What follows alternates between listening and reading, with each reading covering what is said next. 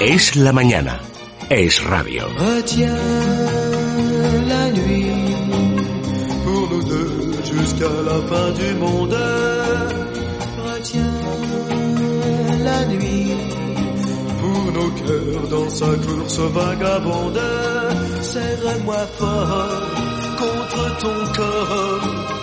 Il faut qu'à l'heure des grand amour raye le jour et nous fasse oublier la vie.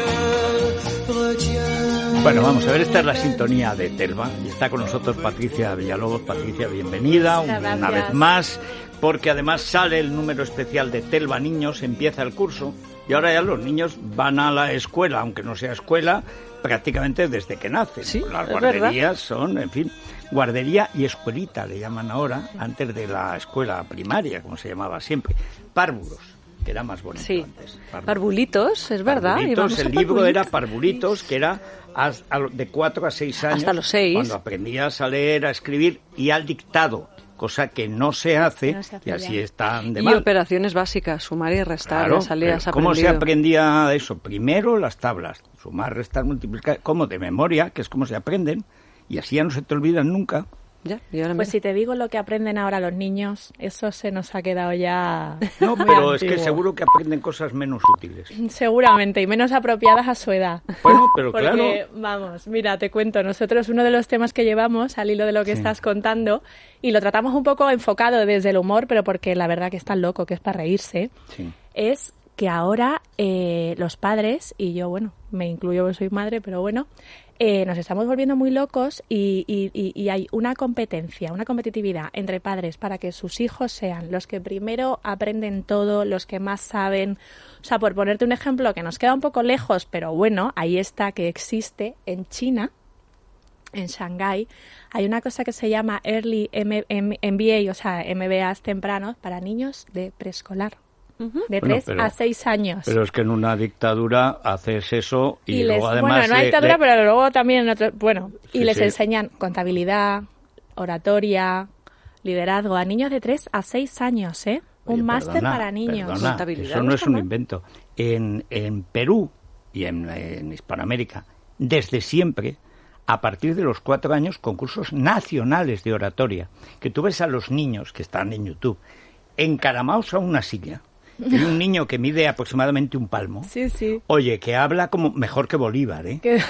O sea, porque además los niños que, que valen para eso, que tienen mucha memoria, además Sí. el niño tiene el cerebro en blanco. Claro, o lo sea, que- todo lo lo que le le metas, metas- va perfectamente. Mm. Y cuando se encaraman a la silla, delante del micrófono, y ves al niño de Arequipa, oye, pero perorando como un senador romano. Con una presencia, ¿no? Y un... Ah, oye, y un aplomo imponente, ¿eh? Bueno, mira. O sea, que, que esto, los chinos llegan No- no tarde. han inventado nada, No, no, ¿no? no, no, no, en Hispanoamérica de siempre y en, en Nicaragua, que tiene la patología de la poesía, como nació Rubén Darío, todos tienen que ser poetas. Oye, pero tres, cuatro años ya, sus primeros versos, imagínate. Sí, pero más que no escriben bien, es decir, cometen No, faltas de sí, ortografía pero, pero y en- queremos allí que no, estén conta- allí no, con contabilidad. allí sí que hacen dictado desde el principio. En América, en América española, enseñan español. Aquí no.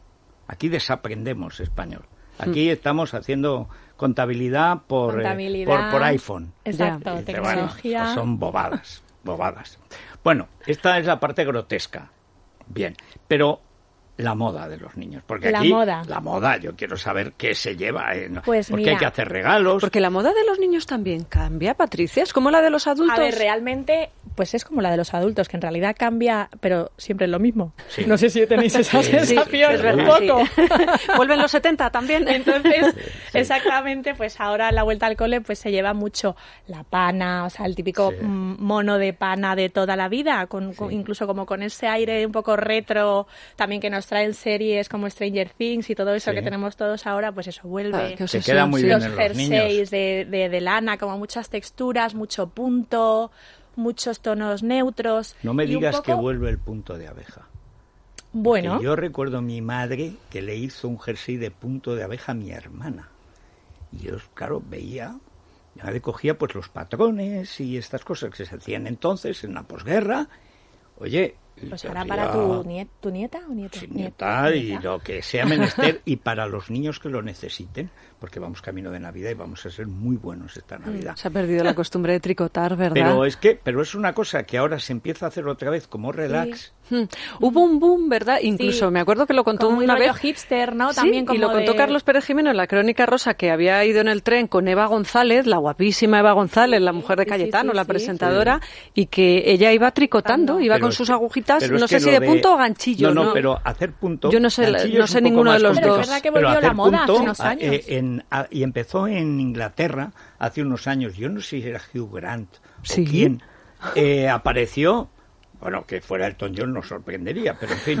eh, pero apareció haciendo punto, Ah, que sí, es una ah, cosa claro. muy de relax. Sí, y sí, hay una tradición eh, inglesa, pero ya de la Cámara de los Lores.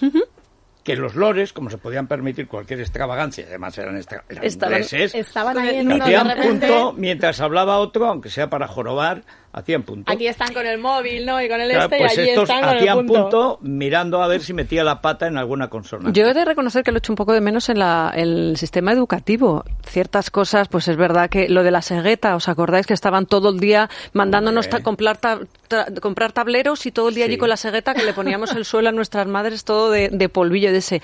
Pero ya no saben nada de punto, no saben, por ejemplo, eh, nada de coser.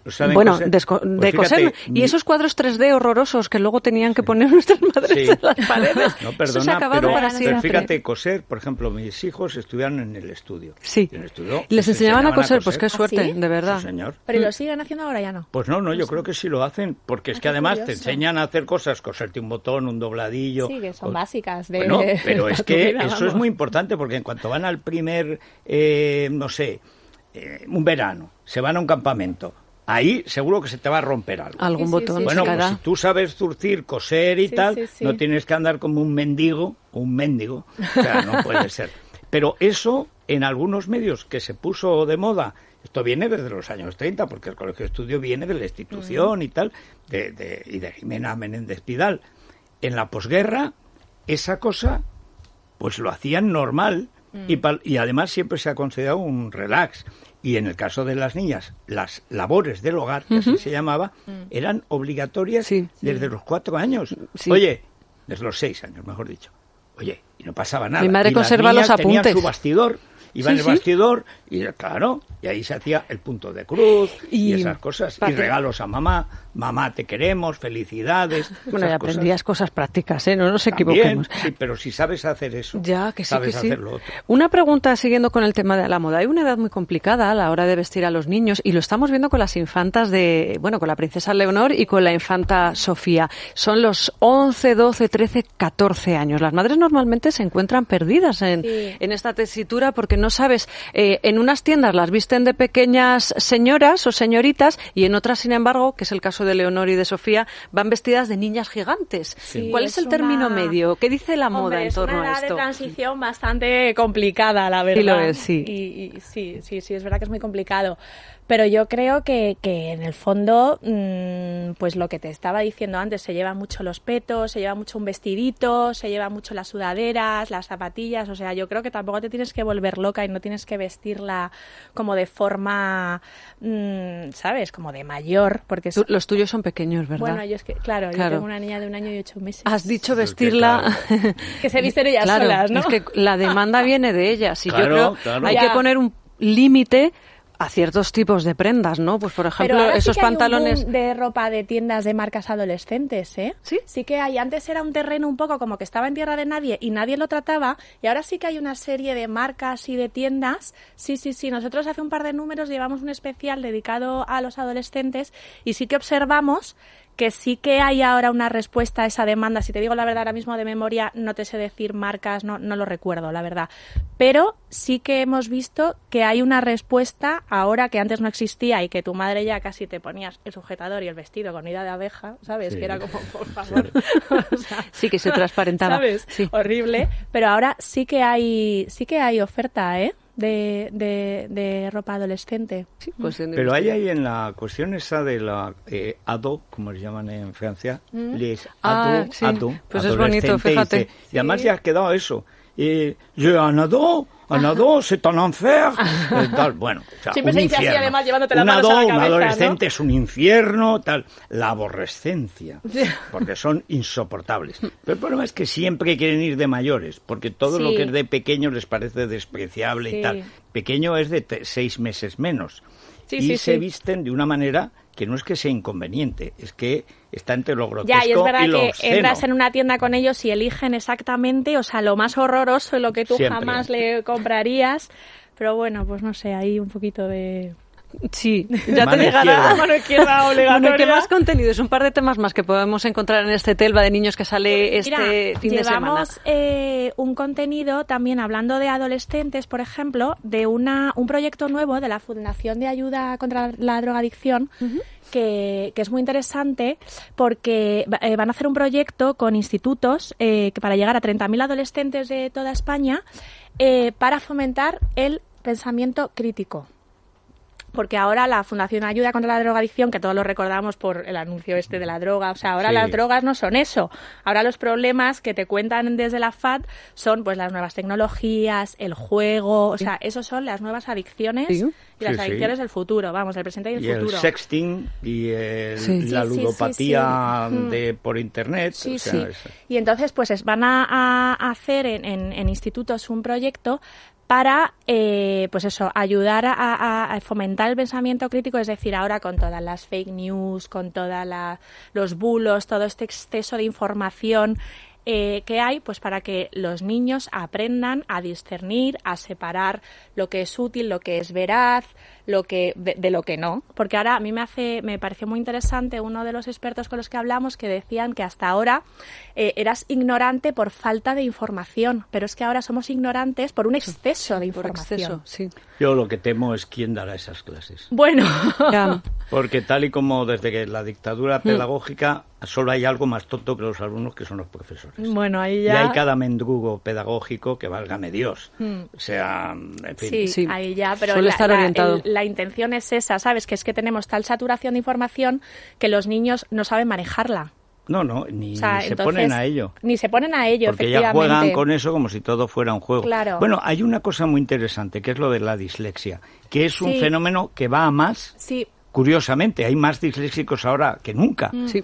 Lo cual de- demuestra que no es un más. problema ni de renta per cápita, ni No, de no, información, no, ni de educación. Se detecta hasta el más. 10% de la población. Claro, es que ahora se detecta más, porque Claro. ahora hay más herramientas para detectarlo y también gracias a las nuevas tecnologías se puede detectar. Hay una chica súper interesante que se llama Luz Reyo, que ella misma era disléxica. Eh, y ella, bueno, luego o sea, ha sido lingüista, o sea, bueno, ha, ha hecho un carrerón y es una, una investigadora súper, súper interesante, súper premiada. Ha hecho un test eh, a través del cual online puedes eh, detectar si los niños son disléxicos, o sea, haciendo el test, la verdad es que está súper bien. Y es muy, es clave detectarlo porque realmente, o sea, tú aprendes leyendo. Sí. Entonces, si eres disléxico, y lo principal que se, o sea, es que ya de por sí, ya, eh, o sea, tu principal acceso a la información no la vas a tener. Bueno, y sobre Entonces todo que te a la hora afecta de a hablar todos los ámbitos de tu vida. y los complejos, cuando hablamos de, eso, de los, los adolescentes, complejos. el adolescente disléxico, bueno, ya el niño disléxico Claro. es terrible. Es un vago, no se No, trae no, y se nada, o sea, se, se creen... Pero lo malo es que se bloquea, Claro. lo interioriza Sí, y se sí, crea sí. ahí un tapón Sí, sí, en el comportamiento Luz que es horrible. Luz Reyo, por ejemplo, que la verdad que es que de- verdaderamente de verdad es una máquina, dice que ella se aprendía los textos de memoria Para no errar. para que no para que para camuflar Para que su no se le notara. para no ser la tonta de la clase. Pero No es que si era normal, porque era muy lista, pero si era un normal, Claro, pues no se lo pues, podía exacto. aprender. Entonces, y la verdad es que viendo este tema de la dislexia es muy interesante también otra parte, otro componente, que es que eh, por otro lado los disléxicos son muy creativos. No se sabe si es por una por compensar, o sea, tienen Sí. otras habilidades que o, o porque lo compensan o porque el cerebro suyo realmente es diferente. Decían un, un estudio hecho en Estados Unidos, no sé qué universidad, que me parece un poco demasiado la cifra, pero bueno, que el 35% de los emprendedores tienen algún tipo de dislexia. O sea, como que realmente te hace enfocarte y utilizar el cerebro de otra manera. ¿Sabes? Y hay muchos personajes, pues desde Steve Jobs, que es el Sí. disléxico más famoso de a Steven Spielberg, por ejemplo, que Steven Spielberg contaba que él con 60 años le diagnosticaron dislexia y dice, y de repente se cerró una, o sea, un misterio en mi vida que yo no sabía lo que me pasaba y cuando me la diagnosticaron Pues dije, menos mal "Ah, que fue tarde, si no nos quedamos sin películas. Imagínate. Entonces Lo la curan dislexia y se dedica a ser o sea, abogado. es muy importante Eh, tratarla, sí, pero sí. también tiene ese componente como de Misterioso, sí, de- sí. ¿sabes? De bueno, que también te hace pensar de otra manera y Oye, pues afrontar los temas aquí de otra manera. a niños, y además que que, es comprarlo. fácil de detectar y fácil de cuidar Sí, y de curar, sí. o sea que... Sí, Así que nada, sí, el viernes lo tenéis todo. Pues el viernes eh, ahí estamos, Patricia. Bueno, muchas Gracias, gracias. Patricia. Muchas gracias. Hacemos pausa y ya está Nuria Richard ahí preparada para decirnos qué canciones nos provocan pánico. Fíjate, Eh, no lo que había pensado el- yo el- nunca. El ser humano tiene, que esto lo estudió muy bien Arthur Kessler, tres, tres niveles, digamos, de creación, de formación del cerebro. El reptiliano, el ya, el de, digamos, tendente al mono, y luego el humano. Sí, Y el, y el reptiliano está ahí. Es decir, son capas superpuestas. Entonces, eh, ¿quiénes triunfan en política? Las que apelan a los sentimientos más profundos. ¿en serio? En serio. ¿Y Por eso- caemos? por eso el terror siempre funciona en política. Ah, bueno, sí, es verdad. Siempre. Porque el, la- el- ahora nos lo Sí. contará. Y el humor no, porque no somos tan no, inteligentes. no, el ¿es humor es, es ya de Es muy cierto. evolucionados y ya muy echados verdad. a perder. No, no. Las primeras sensaciones, las básicas, son miedo y huida. Que es el miedo y la huida. Y es lo primero que el cerebro reptiliano eh, desarrolla. Luego viene ya, se van en capas sucesivas, conforme la evolución va poniendo más cerebro, y al principio teníamos poco cerebro, hasta llegar a los cabezones que somos ahora, Ya, ya. los humanos, pues se van añadiendo cosas. Pero esas primarias, eso está siempre ahí. Bueno, y pues funciona. vamos a hablar de esas canciones. Es La Mañana de Federico. Es Radio.